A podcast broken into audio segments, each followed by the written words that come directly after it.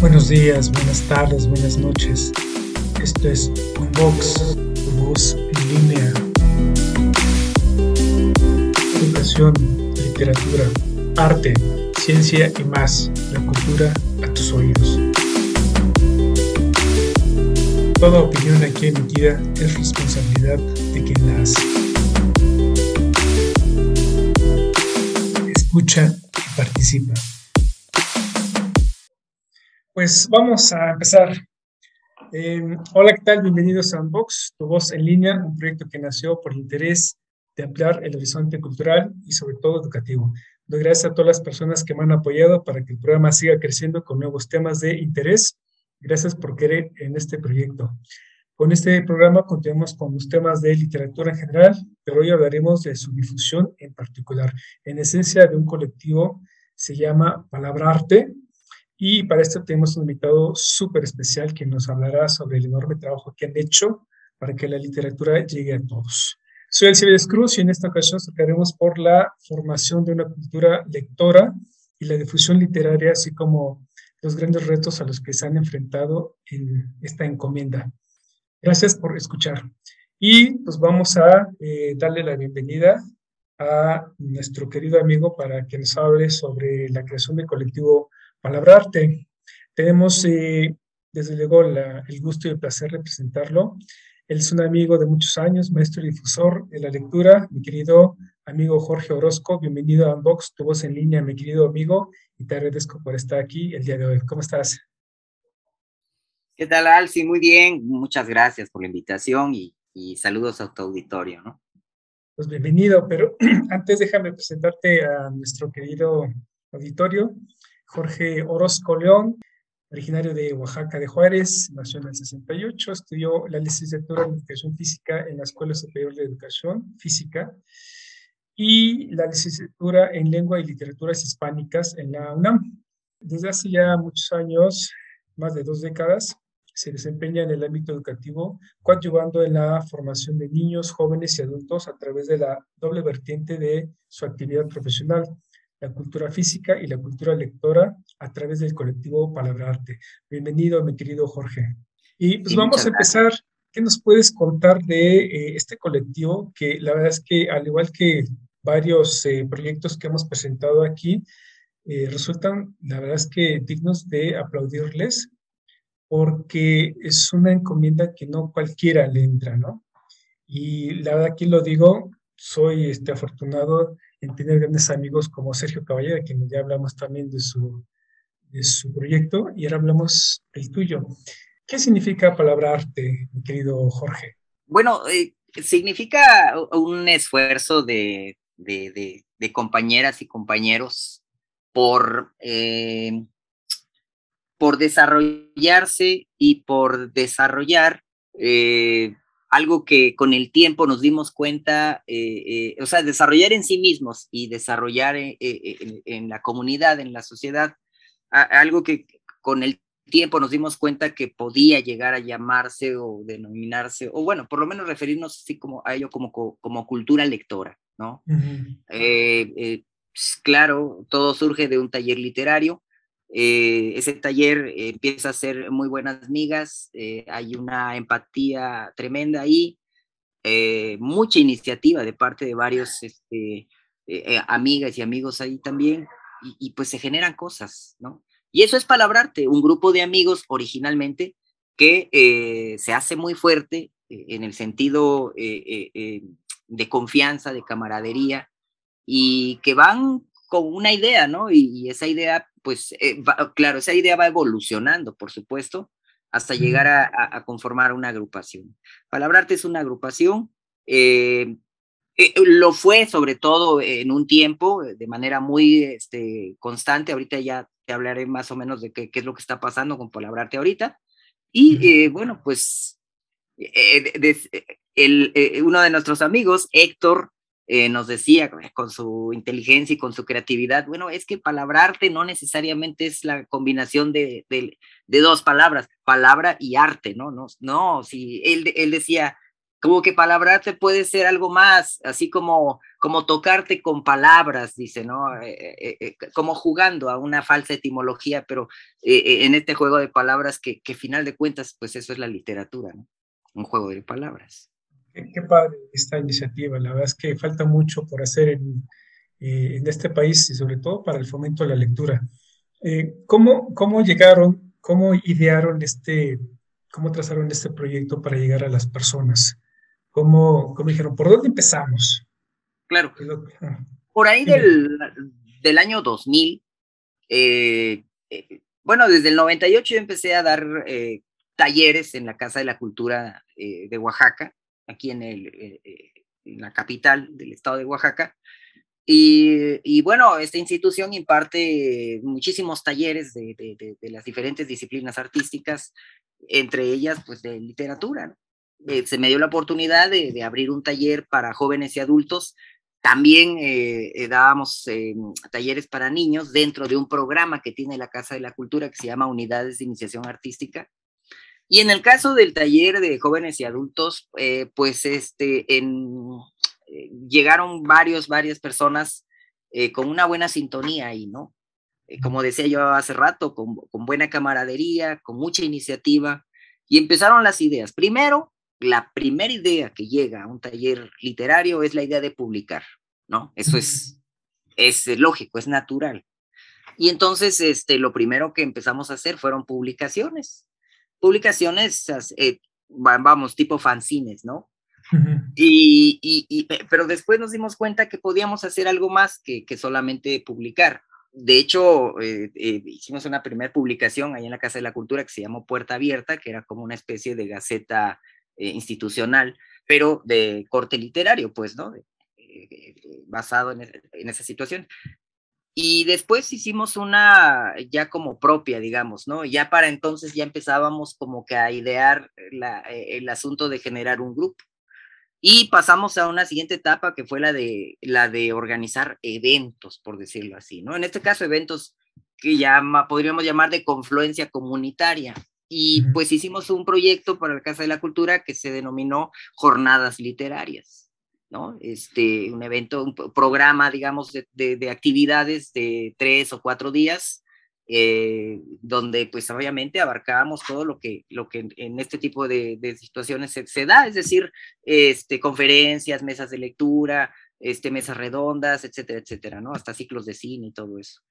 Y ese fue un siguiente nivel que, que tuvimos. Y poco a poco, perdón, iba evolucionando ese, ese, proceso, eh, ese proceso de desarrollo de la agrupación, donde de las metas personales de cada quien, digamos, en el afán, por ejemplo, de publicar, pues pasábamos a las metas, eh, eh, este, quizá ya grupales, ¿no? En la idea de que un grupo, una, una entidad ahí de, de, compañeras y compañeros, este, organizaban un, un proyecto, ¿no?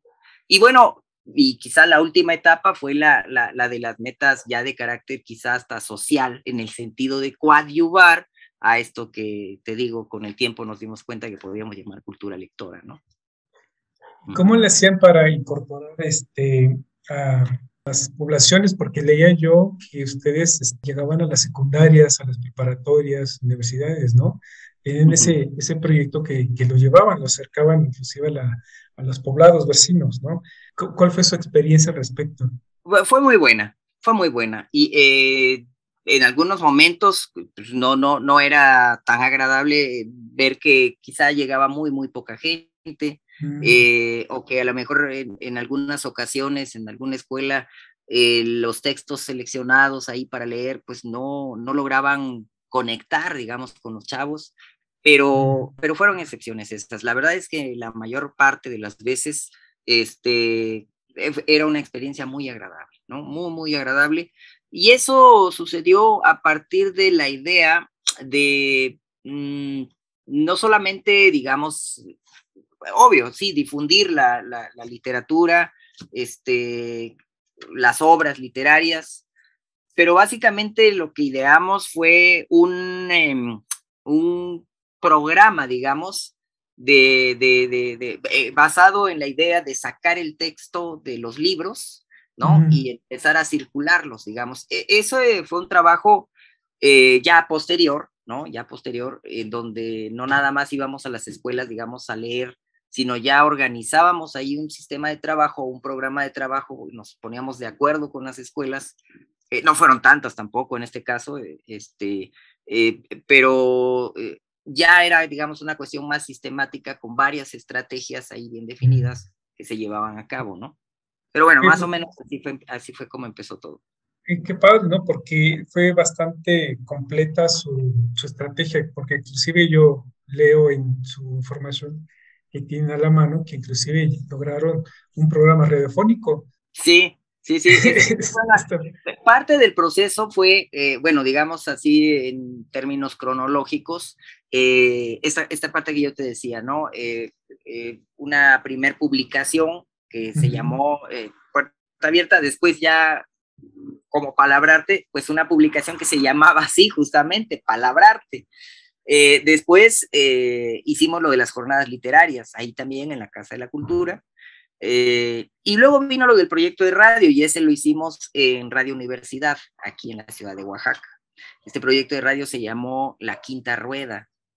Y, pues tú te preguntarás, bueno, como por qué, ¿no? ¿Qué tiene que ver esto de la quinta rueda?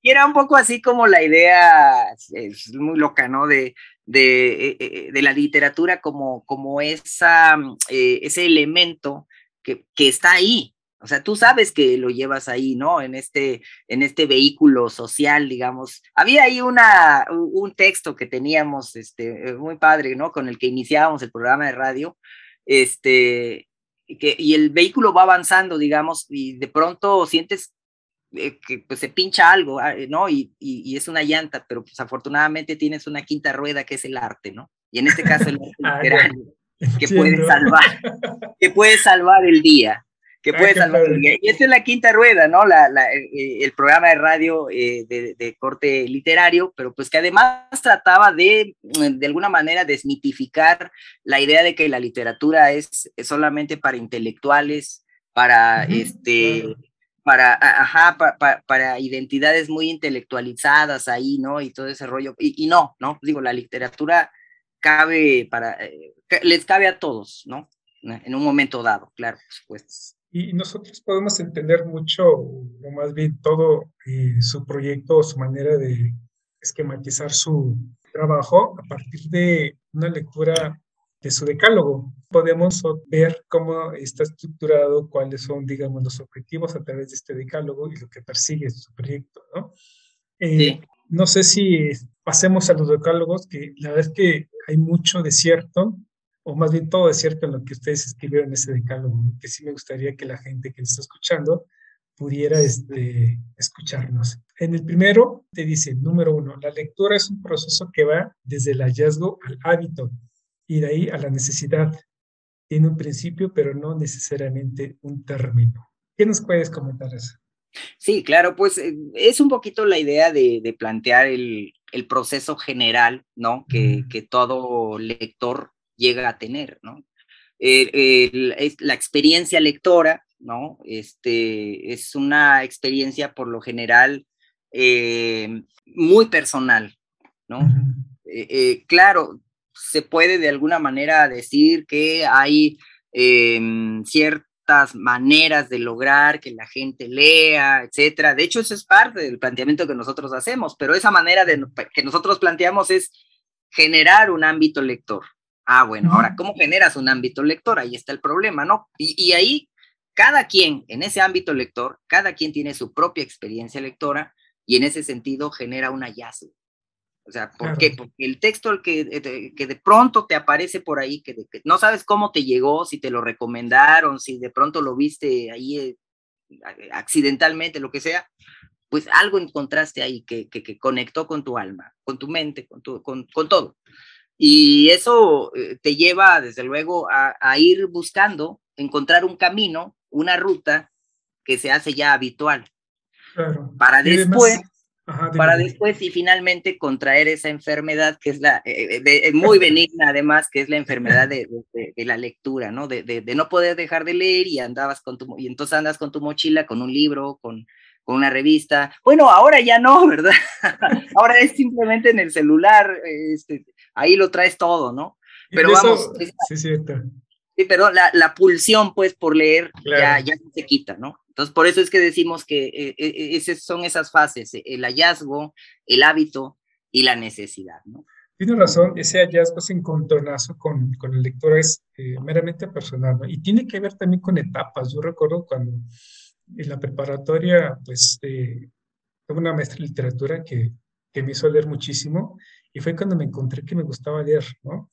Pero además conforme vas pasando, pues que te encuentras con el existencialismo y te vas identificando también de, acuerdo con tus diversas etapas de lectura, más los temas, ¿no? Y eso está padre. Te generas después el, hábito y eh, no, no, lo sueltas, como bien dices tú, ¿no? No lo sueltas y eso es revitalizante cada vez que te encuentras eh, un nuevo libro, ¿no? Y, y, y, que además ese proceso no termina, o sea, inicia pero, pero no termina. O sea, uno nunca eh, deja de, de, ser un, un lector, eh, ¿cómo se dice?, eh, en desarrollo, digámoslo así. Exacto. Sí, sí. Una vez que te, te, nace ese gusto, no lo dejas. Yo voy a compartir con ustedes un, bello recuerdo de mi abuelo paterno, él ya cerca de los 80 años, le encantaba leer el periódico y sin lentes, ¿no? O sea, leía y una facilidad y, y con un, con un gusto y placer que se le veía en el rostro, ¿no? Entonces, este, ya no lo dejó mi abuelo. Y eso es lo que compartir, ¿no? Que ciertamente una vez que la agarras, no lo sueltas. Claro. Bueno, número dos, dice, el proceso de la lectura es gradual y va de lo simple a lo complejo, del interés individual al interés universal. Está súper padre. ¿Cómo lo visualizaron ustedes? Pues bueno, eh, eh, como todo proceso, yo creo que como todo proceso formativo, porque eso es el proceso de la lectura de alguna manera, este, pues necesariamente tiene que estar bajo la perspectiva de la gradualidad, pues, ¿no? Claro. Eh, y, eh, esto en términos generales, ¿no? También es muy difícil eh, plantearlo así de manera muy, muy específica, pero, pero pues naturalmente que, vamos, para la mayoría de las personas, y ese también es un planteamiento que nosotros hacemos, eh, lo importante es irse compenetrando con el lenguaje, irlo asimilando de la manera más natural posible. Y entonces ahí es donde viene esa gradualidad. No, eh, para muchas personas no, no, no resulta el mismo efecto, digamos, eh, que se enfrente a un texto, no sé, un texto, vamos, que no tenga demasiada densidad verbal, ¿no? A un texto que, que sí la tenga, pues, ¿no? Entonces, por eso es que, por lo general y de manera general, quiero decir, ese proceso es gradual, ¿no? Y por eso es que decimos que va de lo simple a lo complejo. Y además, eh, eh, aludiendo un poquito a lo que una investigadora francesa que se llama Michelle Petit eh, plantea como ir ampliando los círculos de pertenencia, dice ella, este, pues va del interés individual, algo que a mí me gusta específicamente porque yo me dedico a esto, ¿no? Este, no sé, me gusta, eh, corto el cabello, ¿no? Ahí en, eh, tengo una estética, etcétera. Ah, bueno, pues me gustan cosas que tengan que ver con eso. Encontré una historia que tiene que ver con, con, con, con cuestiones ahí de la moda del cabello, etcétera, etcétera, qué sé yo. Sin embargo, poco a poco ese lector va ampliando esos círculos de pertenencia y va encontrando otros intereses, al grado de que, bueno, llega un momento en que como lector, pues puede llegar a ser un lector universal, por decirlo así, sin que eso signifique que no tenga sus preferencias, digamos, ¿no? En cuanto a qué textos abordar en un momento dado, ¿no? Pero bueno, por ahí va el, el asunto. No, no, y, y, eso me hace pensar en, los alumnos. ¿Qué pasa con los alumnos cuando de repente, pues no sé, se encuentran con un texto de no sé, de una corriente literaria que igual no hacen clic con ellos que no les guste. ese ah, proceso, claro. ese proceso ahí como que es relativo, ¿no? No, no, por supuesto, pero además eh, ahí hay un problema también, este, digamos, didáctico, ¿no? Este, eh, eh, vamos, creo que si queremos hacer que los chavos lean no se trata de em, hacer un planteamiento historiográfico, digamos, de, literatura, porque entonces esa es otra cosa. Es un planteamiento académico, pues, pero, pero como proceso formativo, eh, lo primero que hay que hacer, eh, creo yo, es eh, mostrarle a las personas aquello que pueda interesarles. Y ya no, además no estoy inventando nada, esto cualquiera ya lo, lo sabe. No, mostrarle aquello que, que, le pueda interesar, que le pueda gustar, aquello que, de alguna manera sienta necesidad de, de, abordarlo, ¿no? y pues no necesariamente la historiografía este, ayuda ahí. Digo, no necesariamente. Ahí hay que encontrar muy bien. Este, a lo mejor los, textos actuales son, son, serían los primeros que tendrían que presentarles, ¿no? Ahí, chavos. Exacto. Sí, sí, yo creo que hay que replantearnos el tema de la materia de literatura, porque en realidad será historia de la literatura, prácticamente. Pero bueno, interesante. Número tres, es necesario reconocer nuestro nivel de lectura para ir seguros en el proceso. No hay problema si no entendemos un texto. Los libros pueden esperar. Sí, sí, sí. Y, tiene que ver con eso que decíamos, pues, ¿no? Eh, eh, esta, mm, mm, esta asimilación del lenguaje o esta compenetración que los individuos pueden llegar a tener con el lenguaje, ¿no? Eh, a mayor práctica y mayor experiencia con el lenguaje, pues bueno, mayor compenetración, mayor asimilación.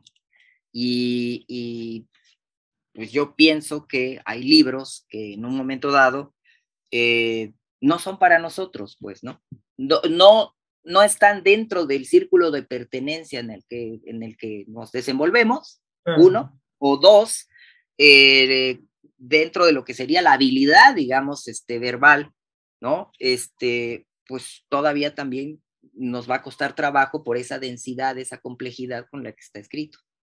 Sí, Entonces, un poquito a eso se refiere. Y, decía, eh, no me acuerdo cómo decíamos en una frase donde eh, que los, a ver si ahorita me acuerdo, pero tenía que ver con que los, las personas eh, padecen aburrimiento mientras los libros padecen de arrumbamiento, ¿no?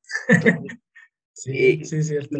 Ah, no hay ahí una conexión entre, entre lo que sería el, lector que está dispuesto a, tomar un libro, ¿no? Este, y, lo que sucede es que, bueno, la gente se aburre, ¿no? Por, porque no sabe qué, leer o no, no, o no le gusta leer, y finalmente el libro, pues ahí está esperando. Pero finalmente el libro es noble, ¿no? Claro. Tarde o temprano te encuentra. Ok, número cuatro, dice, conviene leer aunque leer no salve vidas, se lee para vivir. Esto está súper padre porque la literatura, a final de cuentas, eh, pues se, se, nutre, se vivifica de, lo que sucede en el mundo, ¿no? De lo que nos rodea, de lo que nos acontece. Y no podemos ignorar a, a los demás. Por esa razón, pues yo creo que la lectura justamente he ahí su la importancia porque lees para vivir y si vives, pues de entrada ya tienes un paso adelante, pero hay que saber vivir bien. Claro. Y esto va ligado a qué es lo que tienes que leer. Yo creo que, eh, y aquí te voy a hacer una pregunta, ¿crees que tenemos una cultura eh, lectora como mexicanos? Bueno, si nos atenemos a la, digamos, de, definición convencional eh, general, general de cultura, donde decimos que cultura lo es todo, este, pues yo creo que sí.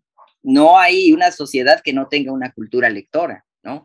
Este, todos la tienen o todos la tenemos. E, el problema es qué tan desarrollada está o qué tipo de, lecturas son las que eh, sus, los miembros de esa sociedad o de esa comunidad hacen en un momento dado.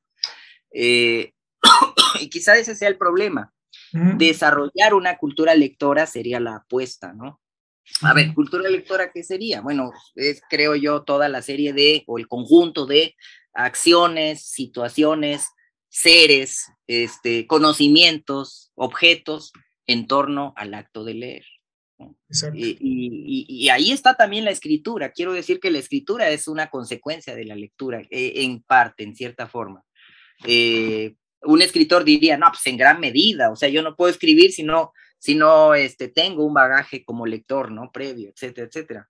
Pero bueno, eh, eh, el caso es que esta situación de, de, la cultura lectora en una sociedad, pues ahí está, siempre se va a dar, ¿no? E, el poder desarrollarla, ¿no? Es, ya es otra cosa. Y ahí es donde están los, los actores, digamos, que, que vendrían siendo los gestores de la cultura lectora, que son pues los docentes, los animadores de lectura, el personal especializado, digamos, que ya tiene conocimiento de cómo abordar un proceso de, formación lectora. Eh, eh, y además, cómo lograr que este, los individuos vayan no solamente eh, ejerciendo el simple acto de leer. Eh, dice Emilia Ferreiro, por ejemplo, que eh, este, estos lectores no pueden ser tan ingenuos porque en un momento dado pueden ser muy manipulables, ¿no? Y, la mercadotecnia les presenta un bestseller y ellos piensan que es la gran obra literaria y no asumen una posición crítica o más crítica, digamos, ¿no? Lo que ella plantea es que el lector sea capaz de, alguna manera de eh, crear, de, criticar, Y de ser más partícipe de todo el proceso de, digamos, de la, de la creación de una obra, ¿no? Entonces, eh, esto es interesante porque sí, eh, de alguna manera plantea que como lectores, vamos, que, todos tengan un nivel suficiente o desarrollado, por decirlo así, en su cultura lectora, que va más allá de eh, simple y sencillamente decir, ah, pues me recomendaron un libro y, ya lo voy a leer, ¿no? Claro. Y esto va muy ligado con el número 5, porque dice, conviene animar a los demás a leer. Esto se logra a través del ejemplo constante para el caso de las familias y de la conformación de un sistema de trabajo integral y, sobre todo, continuo para el caso de las sociedades. Programas de fomento a la lectura, especialistas, formadores de lectores, eh, etcétera, ¿no? Bueno, aquí en, general, yo creo que todos somos responsables, ¿no? De formadores de lectores, desde empezando por los padres de familia, después como sociedad y obviamente como maestros, ¿no? Tenemos que, la, debemos y tenemos eh, la obligatoriedad de mostrar a nuestros alumnos que también nosotros leemos, ¿no? Y si nosotros a través de nuestro gusto y placer se lo transmitimos a ellos, pues ya tenemos eh, mucho terreno ganado, ¿no? Sí, y tiene que ver con eso, con la creación de, esos de, o de ese ámbito al que nos referíamos. En la familia, digo, es muy importante. Eh, vamos, está de alguna manera estudiado este asunto en el sentido de que es más probable que, que un eh, niño que, que pertenece a una familia lectora, pues termine siendo lector, ¿no? Entonces, eh, ¿por qué? Porque hay un ámbito lector en la familia. Entonces, en una comunidad sería lo mismo, pero es más complejo el asunto, ¿no? Por supuesto. Esencialmente lo mismo, pero es más complejo. Sí, claro.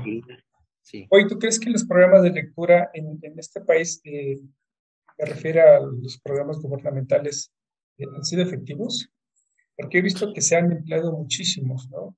Yo recuerdo cuando iba a la facultad, íbamos en aquel entonces eh, el gobierno de la ciudad, eh, para promover eh, la lectura, puso un estante de libros y lo tomabas, lo leías y lo, dejabas, ¿no? Sí. A la semana ya no había libros, ¿no? No, ya no. Sí, sí, Los libros volaron. Entonces, ¿qué hace falta con estos programas? No, mira, es, es, muy interesante esto que planteas y esa pregunta, pues es como la pregunta bueno, eh, mm, nosotros decimos, y, lo, vivimos pues por experiencia, que eh, un programa de formación lectora eh, pues, debe tener varias características. Por supuesto, quizá la primera es la continuidad, ¿no? o sea, un programa que no tiene continuidad, pues va a tener alcances este, limitados, pero, pero no solamente es eso, también otro de los problemas que nosotros observamos es que muchas veces a nivel general, digamos, en términos de, lo que el Estado puede eh, generar para, para propiciar una cultura lectora, es que hay mucha dispersión de las acciones.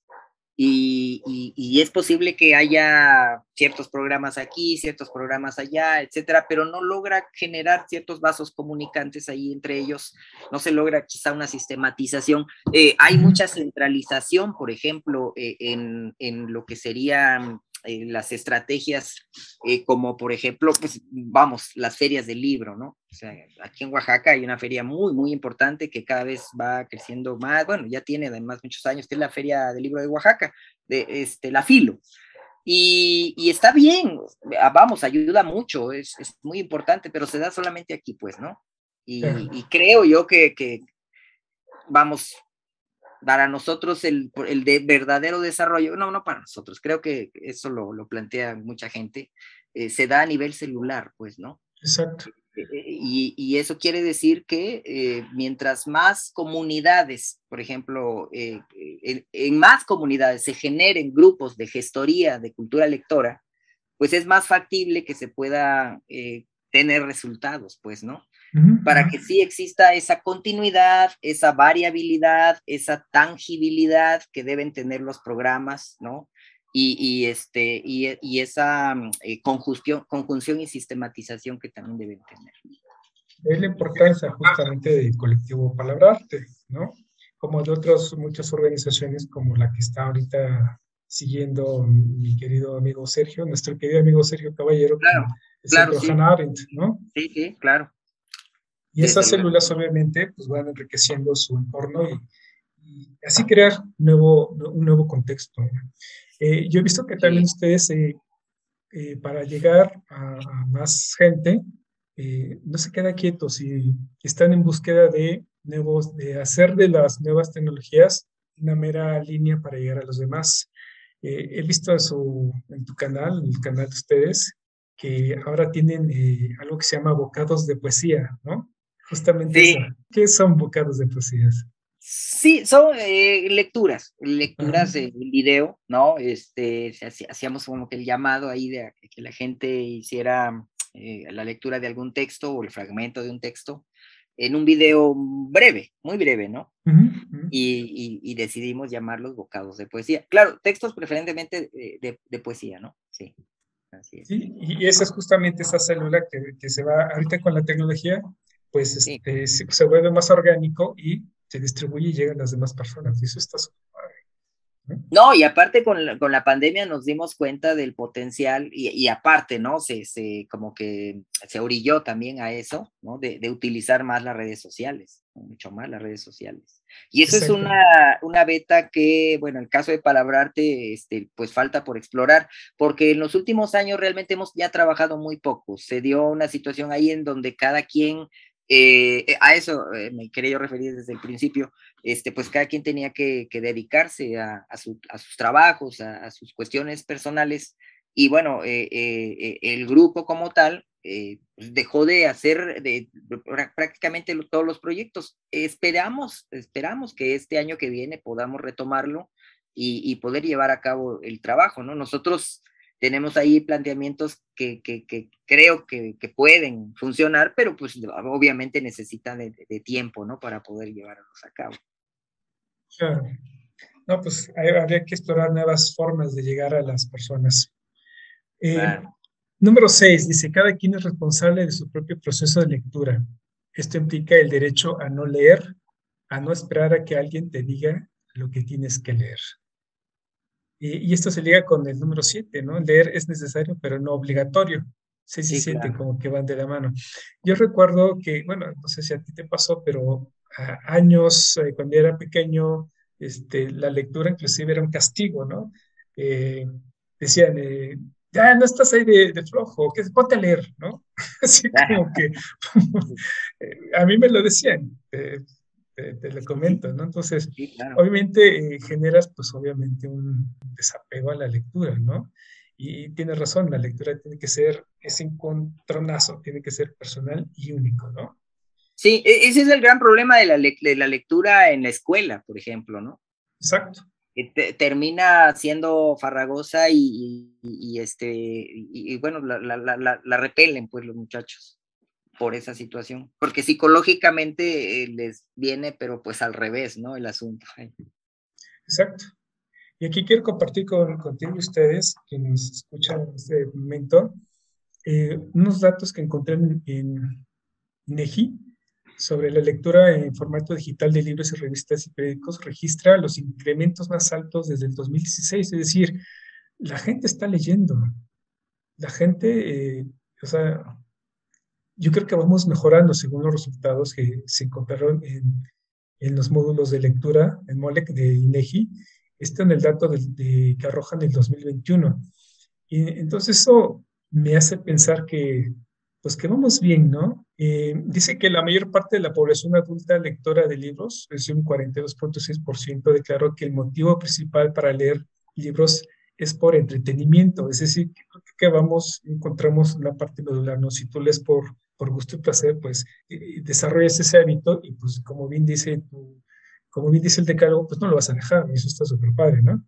Claro, claro. Bueno, dice, los lectores de libros, otro dato, prefirieron los de literatura con un 36,1%, seguidos de aquellos de alguna materia o profesión de texto o uso universitario con un 30.8%. Es decir, que eh, el libro de literatura pues es, es, lo más leído, ¿no? Entonces, está padre. Habría que este, motivarlos para eh, leer más poesía, que es lo que hace falta, ¿no? Digo yo. Claro. Número 8, dice, no hay que leer para aprender, hay que aprender a leer. Cuando esto se logra, lo demás viene solo. Esto está sí, muy padre. Sí, no, es el planteamiento de la lectura como este, experiencia estética, ¿no? Sobre todo. y, y, obviamente vivificante. No necesariamente cognitiva, pues. Claro, y, y ese placer pues, nos lleva otra vez a otros datos de, de que quiero compartir. Dice que entre 2016 y el 21 el porcentaje de la población lectora de libros en formato digital pasó de 6.8 a 21.5. Es decir, ya las nuevas generaciones están leyendo de una manera digital, ¿no? Sí. todavía me cuesta, aunque, bueno, yo prefiero los libros, pero ya es como que una norma, ¿no? De la cual, a la cual tenemos que entrarle. E, es una transición muy interesante, eh, este, compleja y hay, hay mucho todavía que, discutir, que, revisar, que estudiar, porque el problema de la lectura digital que, se está estudiando, digamos, eh, eh, tiene que ver con el hecho de que se lee poco y se leen textos de, muy poca densidad, ¿no? muy poca complejidad, y a veces eso no ayuda mucho, digamos, ¿no? a lo mejor se lee más, pero habría que ver qué se lee, digamos, y, además, eh, vamos, sí, claro, e, esa parte sí, este, pues está interesante, porque de todas maneras, también es, es cierto que esa transición parece ser ya inevitable, o sea, no, no parece que tenga marcha atrás.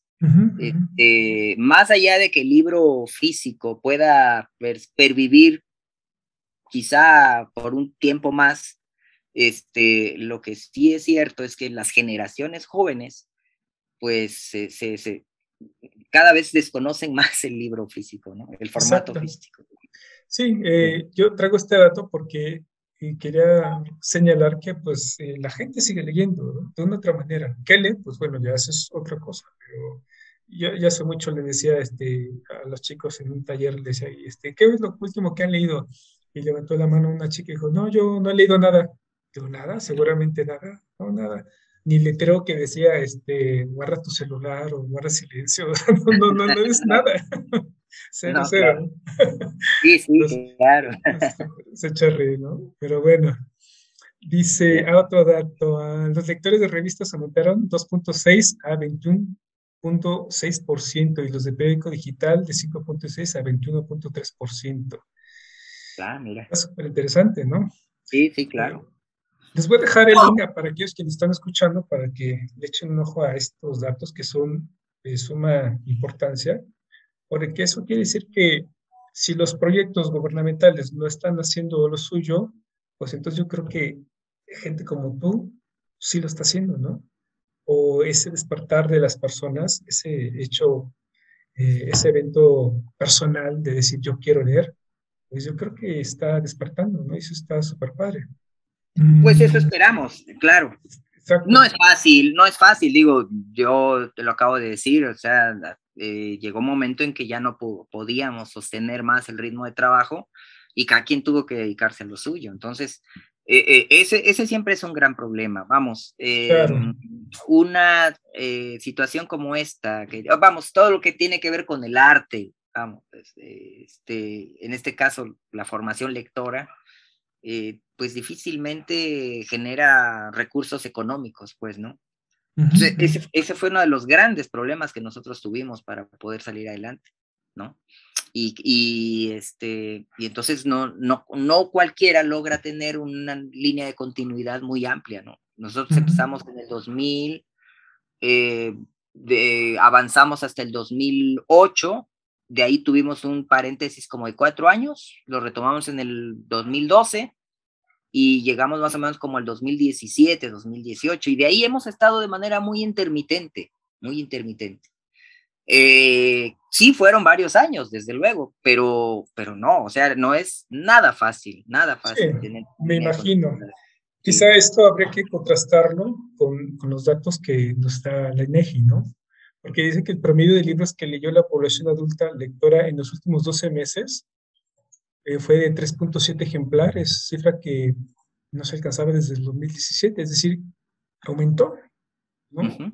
Pero, cosa, pero el contraste que, del cual nos encontramos con lo que tú nos dices, pues habrá que analizar bien este, cuál fue la metodología, el porcentaje de, estudio, la población, etcétera, etcétera, ¿no? Porque en carne viva, como bien lo dices tú, pues fue, la experiencia fue otra, ¿no? Sí, bueno, yo, yo me refería al, a las dificultades que tiene un grupo, una organización ah, para poder ah, generar este, formación lectora, ¿no? Sí, a eso me refería. Sí, sí, bueno, nueve, la lectura más valiosa es la, es la relectura. Nadie lee dos veces el mismo libro. Sí, un poquito parafraseando ahí esta frase, ¿no? De, de que nadie eh, como dice, nadie se mete dos veces a un mismo río, ¿no? Heródoto. Sí, sí y, vamos, eh, eh, el asunto de la relectura, eh, sobre todo cuando hablamos de una obra de arte, este, pues es fundamental, ¿no? Al final de cuentas, una, una verdadera obra de arte no, no deja de mirarse, no deja de ser observada porque cada ángulo cada mm, este, perspectiva eh, que, que, se tome de ella, este, pues va a ofrecer una lectura quizá diferente, ¿no? Mm, sí, y una lectura que se hace a los 15 no es la misma que se hace a los 30 o de los 40. Sí, así es, claro. Y eso es, eso es una retroalimentación personal importantísima. Sí, sí, sí. Y es, hace falta nuevos lectores. La lectura va más allá de posar la vista sobre un texto, el mundo que nos rodea es un texto, cada día es una página que se escribe y se lee al mismo tiempo. Hace falta buenos lectores. ¿Cómo, cómo podemos definir un buen lector? Pues yo creo que un buen lector es aquel que es capaz de recrear el texto que está leyendo, ¿no? O sea, el autor crea y el lector recrea. Este, y el, poder recrear implica no solamente que mm, eh, los efectos de, la lectura van directamente sobre su mente y su cuerpo, sus emociones, sino que también empieza a, mm, idear otras cosas, pues que, vamos, eh, es un lector reflexivo, yo creo, ¿no? Eh, es, es, un, sí. sí, sí, un lector crítico, un lector que juicia lo que lee no es pasivo, pues bueno, está del otro lado, ¿no? Sí, sí, sí, claro.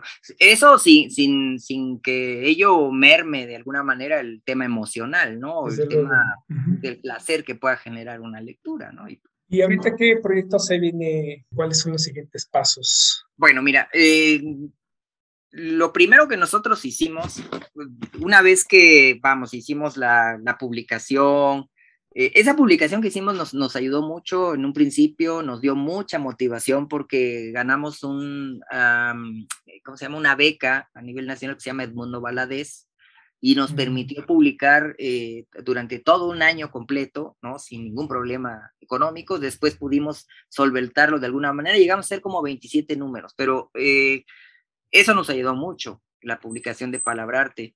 Luego el tema de las jornadas literarias nos dio mucha experiencia para poder entender lo que significa el presentar, digamos, una serie de eventos o de situaciones, de, sujetos al público, ¿no? Que potencialmente lector. Eh, el programa de radio nos divirtió mucho, además de, bueno, mira, era un programa que se escuchaba a las 12 de la noche, ¿no? Entonces, la verdad, quién sabe quién lo escuchaba. Por ahí de repente nos decían, no, sí, sí, sí lo escuchábamos, que no sé qué. Pero pues eran los amigos, ¿no? Era, no sé. Sin embargo, fue una experiencia muy, muy bonita también, el programa de radio.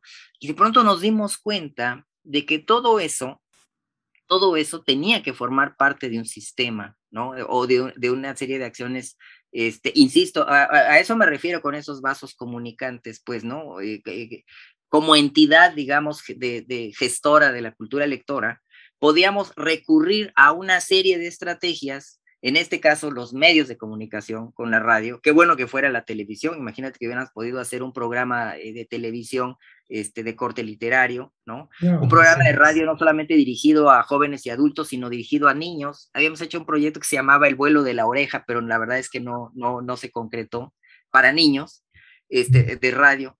Eh, eh, eh, bueno, medios de comunicación, este, el tema de la publicación, tanto física como ahora ya digital, ¿no?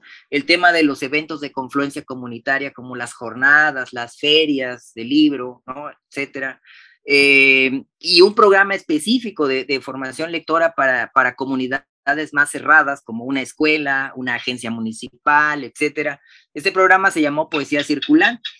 ¿No? Este, y este, este, mm, eh, este programa de poesía circulante, pues tenía diversas estrategias, ¿no? Por ejemplo, eh, poníamos un periódico mural que se llamaba Página 1 eh, y que lo, lo poníamos con cierta temporalidad, cada 15 días, por ejemplo, y, y, bueno, pues tu contenido, su contenido era literario circulábamos pequeñas hojas, bueno, hojas de, de, con contenido de textos literarios que se llamaban monolibros, porque bueno, este, tenían el título de un libro, tenían la una temática específica y este, e, e, de alguna manera trataban de ser como una especie de libro objeto, pero de una sola hoja, ¿no? Por si llamaban monolibros.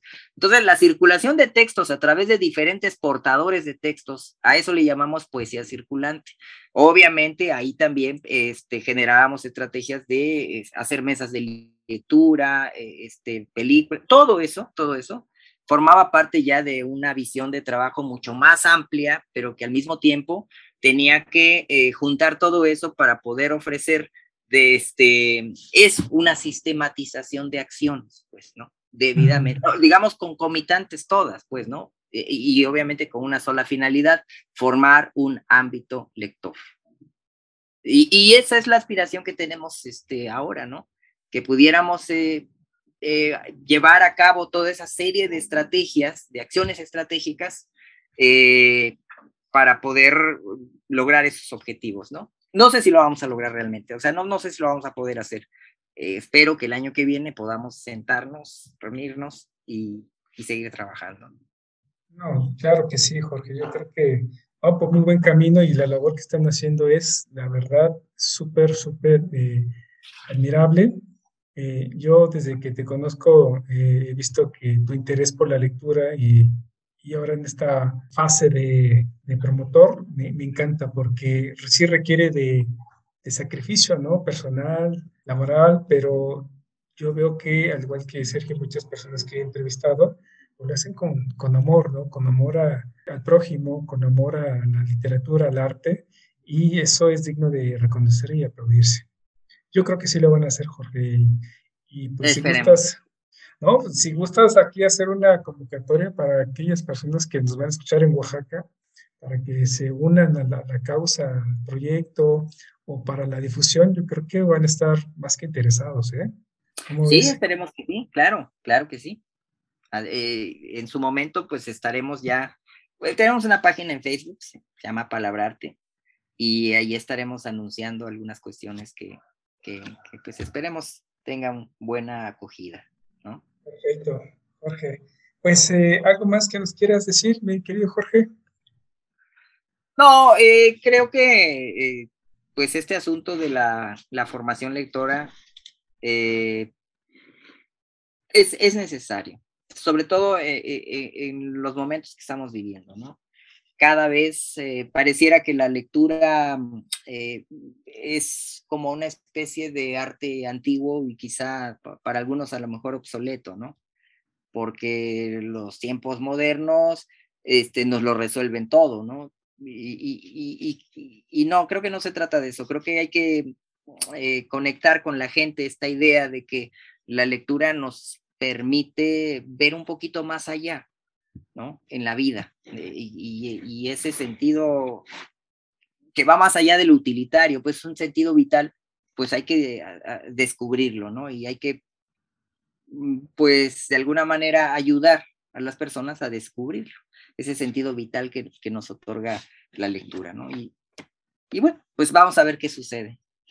Pues esperaremos noticias de ustedes del, colectivo Palabrarte, que dentro de poco, pues, eh, veamos en las redes, en, eh, por todos lados, pues, lo que están haciendo para que la gente, pues, se entere que es vital leer, ¿no? Crear una cultura lectora para que a través de ella, pues, exista el autoconocimiento del yo y su entorno. Y eso es, va a ser fabuloso, ¿no?